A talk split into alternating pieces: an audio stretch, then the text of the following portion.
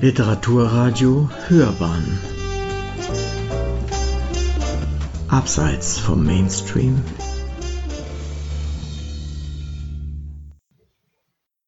Sabine Ebert 1815 Blutfrieden. Schon mit 1813 Kriegsfeuer entwarf die Autorin Sabine Ebert ein bildgewaltiges Historienepos.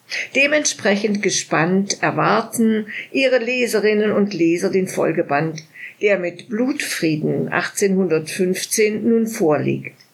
Er kann, muss aber nicht als solitäre Geschichte gelesen werden. Deutschland im Herbst 1813. Als Napoleon in der Völkerschlacht bei Leipzig geschlagen wird, ist er noch lange nicht besiegt und niemand ahnt, dass es mehr als anderthalb Jahre dauern soll, bis er 1815 bei Waterloo endgültig bezwungen wird. Statt des erhofften Friedens kommt immer größeres Leid über viele deutsche Städte. Die fliehende Grande Armee zieht eine Spur aus Blut, Hunger, Verwüstung und Krankheit durch das Land. Auch die junge Henriette, die nach Leipzig ging, um Verwundeten zu helfen, muss die Stadt verlassen und Hals über Kopf heiraten, um zu überleben.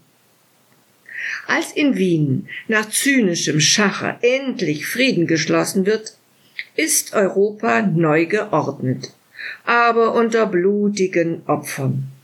In bewegenden Szenen beleuchtet Sabine Ebert die kaum bekannte Zeit zwischen Völkerschlacht und Waterloo, die für viele deutsche Städte von unglaublicher Dramatik war.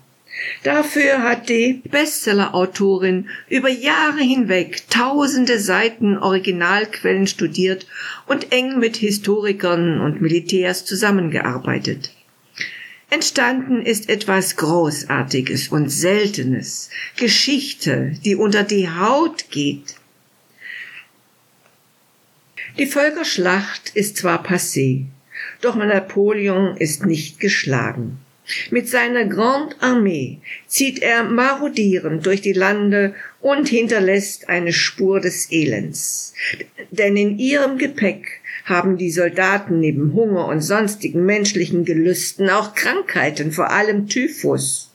Und es werden noch Monate vergehen, ehe der kleine General in der Schlacht von Waterloo endgültig die Segel streichen muss. Wie schon in ihren bisherigen historischen Romanen interessiert sich Ebert vor allem für das Leid der kleinen Leute. Und so steht folgerichtig nicht der große Napoleon im Mittelpunkt der Geschichte, sondern Henriette. Sie ist es, den der Leser begleitet und erlebt eine aufwühlende Zeit deutscher wie europäischer Geschichte. Wie kompliziert das Machtgefüge oder wie komplex die Vielzahl der historisch verbürgten Personen auch sein mögen, Ebert manövriert ihre Leser souverän durch diese wechselvolle Geschichte. Und was immer auch Napoleon I. Bonaparte, Friedrich August I., Friedrich Wilhelm III.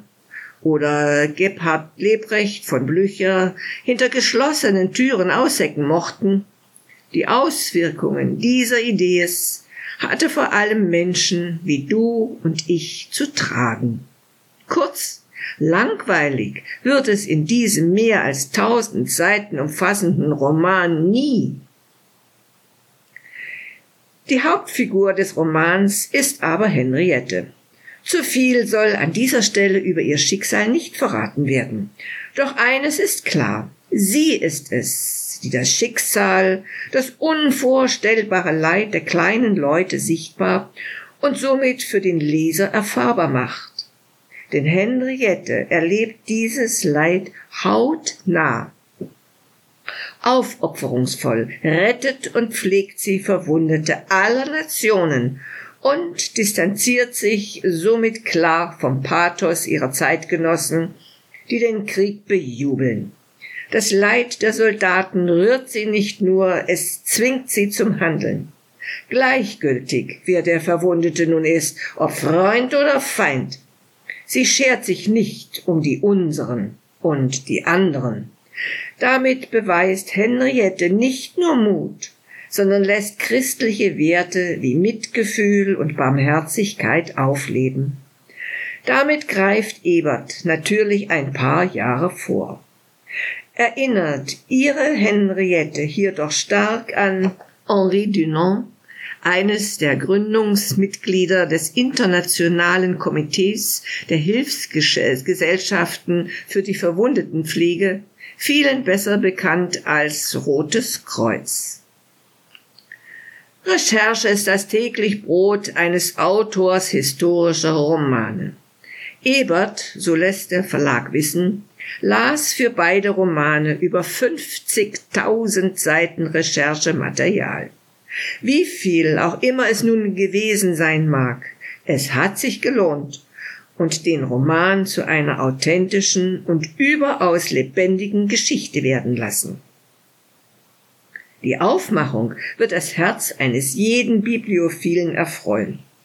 Drömer Knauer liefert Blutfrieden 1815 wie schon den Vorgänger zunächst als Hardcover.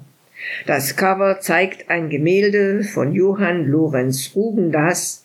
Es zeigt die Schlacht bei Waterloo am 18. Juni 1815. Löst man den Umschlag, kann der Leser dieses Schlachtbild vergrößert im Inneren desselben betrachten. Das ist allerdings nicht alles, denn der Umschlag lässt sich aufklappen und präsentiert eine geografische Karte Europas nach dem Wiener Kongress. Im Buch selbst sind zwei Karten zur besseren geografischen Orientierung abgedruckt. Am Schluss des Buches findet der Leser zudem eine Übersicht der fiktiven und der realen Personen sowie ein Glossar. Ebert liefert mit Blutfrieden 1815 eine bis zum Schluss fesselnde Geschichte über eine Phase der deutschen und europäischen Geschichte, die letztlich wohl einem kollektiven Vergessen zum Opfer gefallen ist. Vor allem aber liest sich ihr Roman als ein flammendes Plädoyer für den Frieden. Also absolut lesenswert.